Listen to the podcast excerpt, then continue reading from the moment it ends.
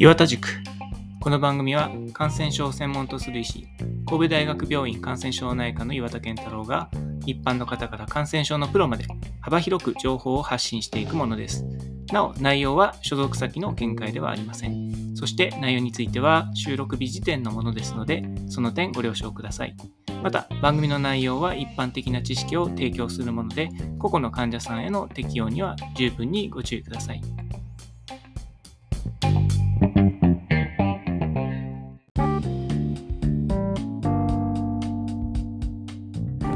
はい今日はうんサル痘の話をしようと思いますね。サル痘でサル痘って何やって話なんですけど、まあ、猿に痘痘は病だれに豆と書いて痘ですね。でこの痘というのがちょっとよくわかんないという感じです。これで調べたらなんか中学生で習う感じらしいですね。だからそんなに難しい感じじゃないんですけど、えー、サル痘。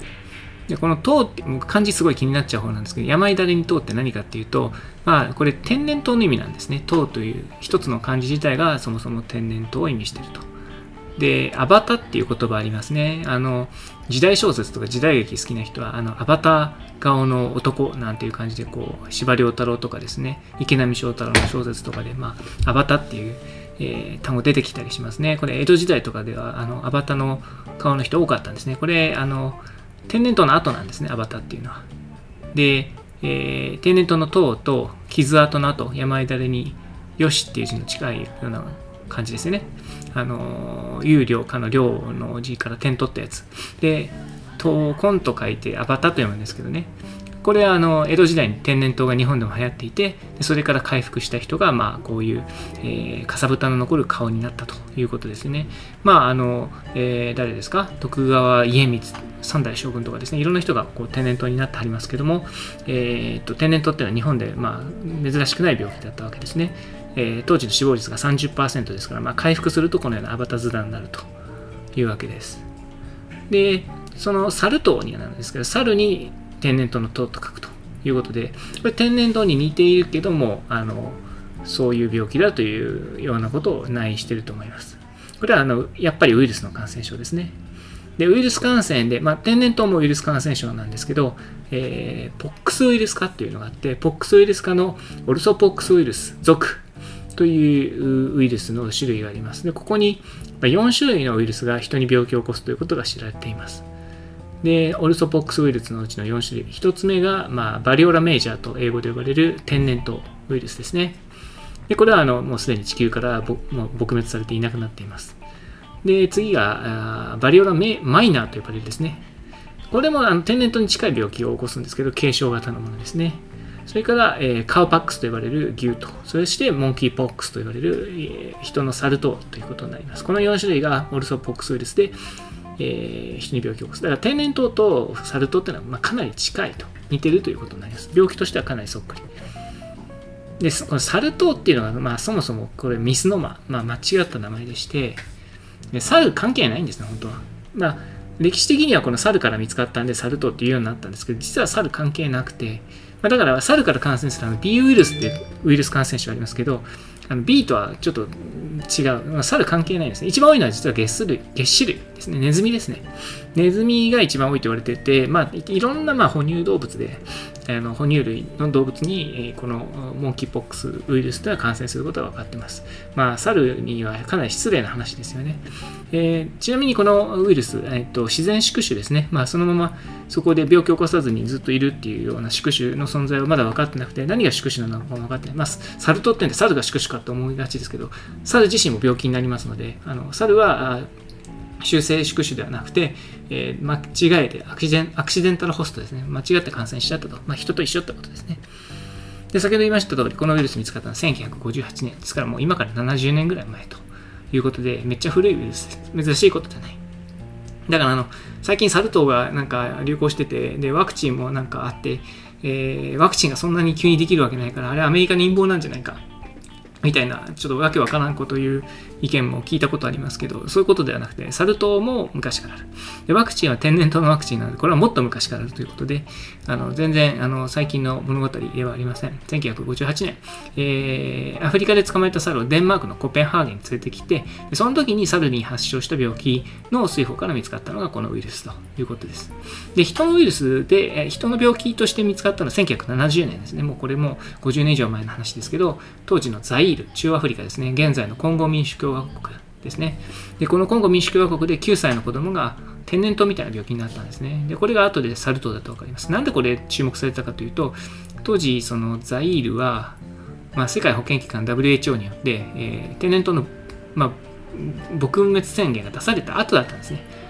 で、それで天然痘っぽい子供が出てきたんで、天然痘やばい、マジっていう感じで大騒ぎして、えー、巣は天然痘かということで緊張感が走ったんですけど、実は別の病気でしたっていう、まあ、ちゃんちゃんという話だったわけです。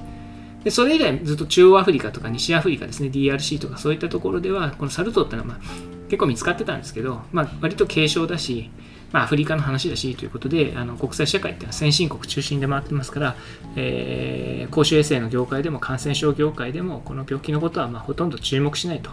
えーいう状態が続いていました。まあ、僕自身もこの病気のことは全く知識ないままに2003年やってきます。なんで2003年かというとえ、2003年に実はアメリカ合衆国でこのモンキーポックス、サル痘のアウトブレイクが起きたんですね。これ僕があのアメリカで感染症のえフェロ後期研修やってた時の最終年度でしてあの当時すごい話題になったことをよく覚えてますで当時はですねそのウィスコンシン州インディアナ州イリノイ州ミズーリ州カンサス州それからオハイオ州と、まあ、こういったえー、複数の州でですね、サル痘の患者がたくさん、人の症例ですね、71例も見つかったということで、えー、CDC の MMWR ですね、前にもお伝えした MMWR で報告されたと。あれなんだこりゃっていうことだったんですけど、これ分子疫学で調査すると、どうもテキサス州の、えーと、哺乳動物に感染が起きたと。で、なぜかというと、ガーナからですね、まあ、連れてきた哺乳類にサル痘が感染が起きてたと。で、そのテキサス州からのその哺乳類がさらにプレーリードッグですね。プレーリードッグに感染して、そのプレーリードッグ由来で人感染が起きたというのが当時のアメリカのアウトブレイクで、まあ、この時71例のアウトブレイクが起きました。で、その時ですね、あの天然痘のワクチンというのを、まあえー、暴露前予防、暴露後予防、両方に使っていますが、まあ、ワクチンの話は後でします。まあ、いずれにしてもこの2003年にそういうアメリカのアウトブレイクが起きたんで、ものすごい大騒ぎになったわけですね。サルト、モンキーポックスっていうことですね。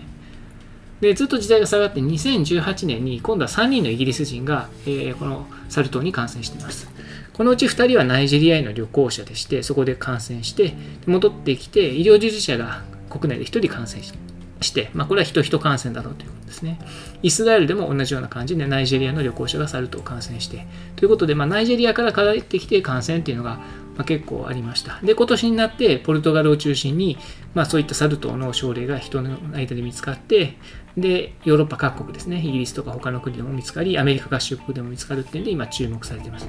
まあ、当初は男性同性愛者の感染ということで、性感染も懸念されたんですけど、まあ、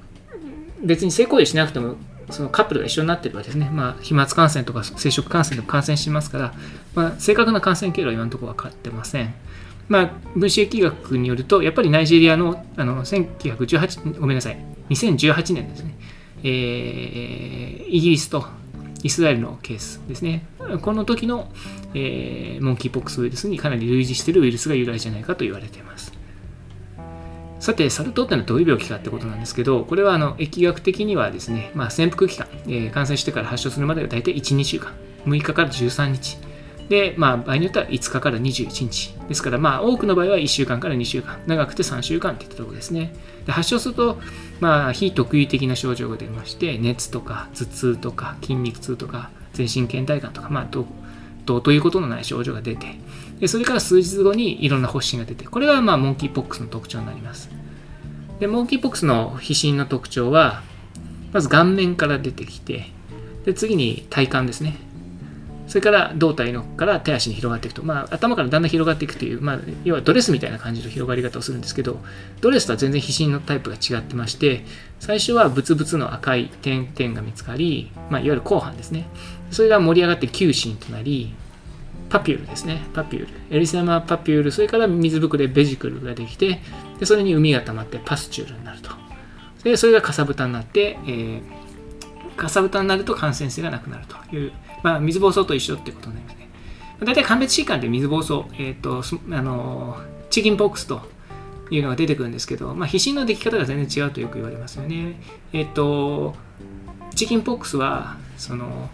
皮疹の正常がバラバラなものがいろんなところにできる、まあ、水疱だったり、球疹だったり、脳下疹だったり、まあ、そういったものがいろいろバラバラに出てくるのが特徴と言われてますけど、えー、ポックスウイルスの場合は、同じステージで同じ病変が見られる。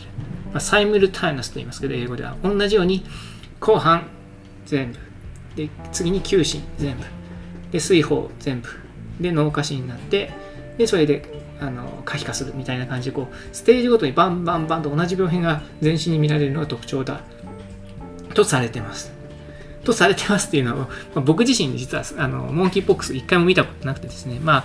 あの2003年に流行した時もそのインディアナとかですね、えーと、ウィスコンシンとかですニューヨークにいたので全く分からなかったですね。それから天然痘は僕も医者になる頃には撲滅されてましてあの生の患者見たことないですからまあこういうのは全部教科書にそう書いてありますよっていうことで、まあ、どこまで感度得意度があるのかとかですねあの鑑別に、えー、確信があるのかっていうのは知りませんがまああとやっぱりその糖っていうのがその山間に豆って書いてありますけどそのボコボコっていうその丸の丸みがやっぱり大きいっていう特徴がありますよね。サルと天然痘どちらも。まあ水まあ、水ぼうそうどっちかというとちっちゃい水ぶくれみたいなのが多いですけどももっと写真を見るとボコボコっとしたこうなんていうんですかね。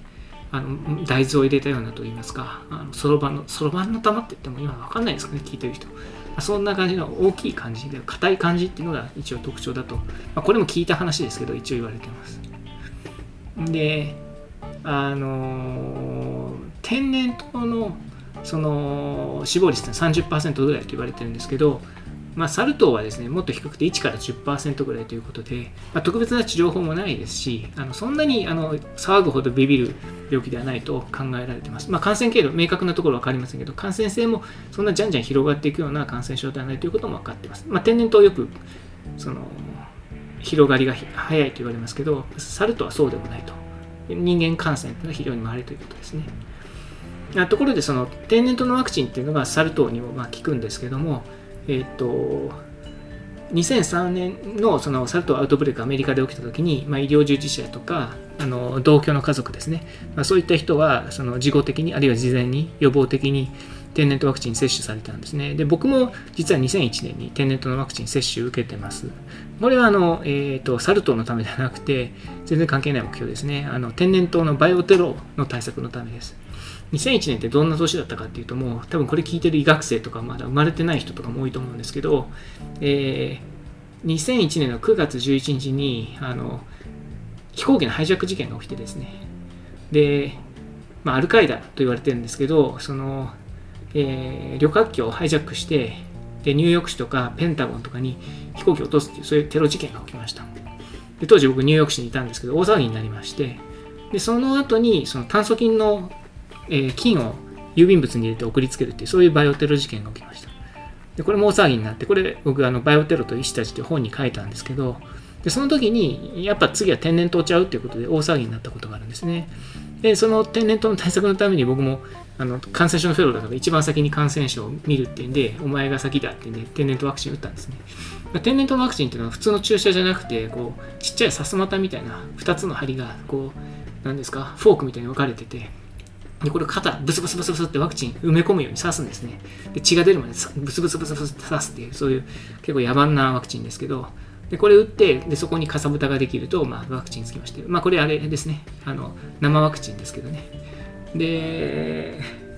まあ、これをですね、打った後にですね、MMWR で、あの実はあの冠動脈疾患、コロナリアテリディジーズが増えるみたいな報告がなされて、そんな話聞いてないよと思ったんですけど、まあ、そういう副作用が一定起きることも分かっています。ですので、まあ、あのこの天然痘対策のワクチンはサル痘にも効くんですけど、まあ、闇雲にみんなに打つっていうワクチンではないですね。どのようにこう打つ、まあ、日本でもバイオテロ対策で天然痘ワクチンって保管されてるらしいんですけど、どういうふうに活用するかっていうのは、これはあの臨床医学的な、あるいは公衆衛生学的な問題ですので、えー、もし日本にサル痘が入ってくるとすればですね、対応が必要ということになりますね。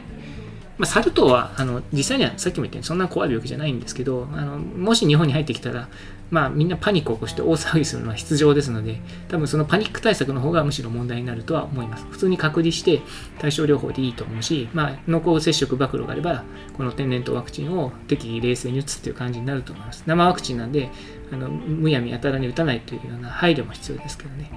まあというようなことであのサル痘っていうのは今ヨーロッパとかアメリカで話題になってるのでちょっと取り上げてみました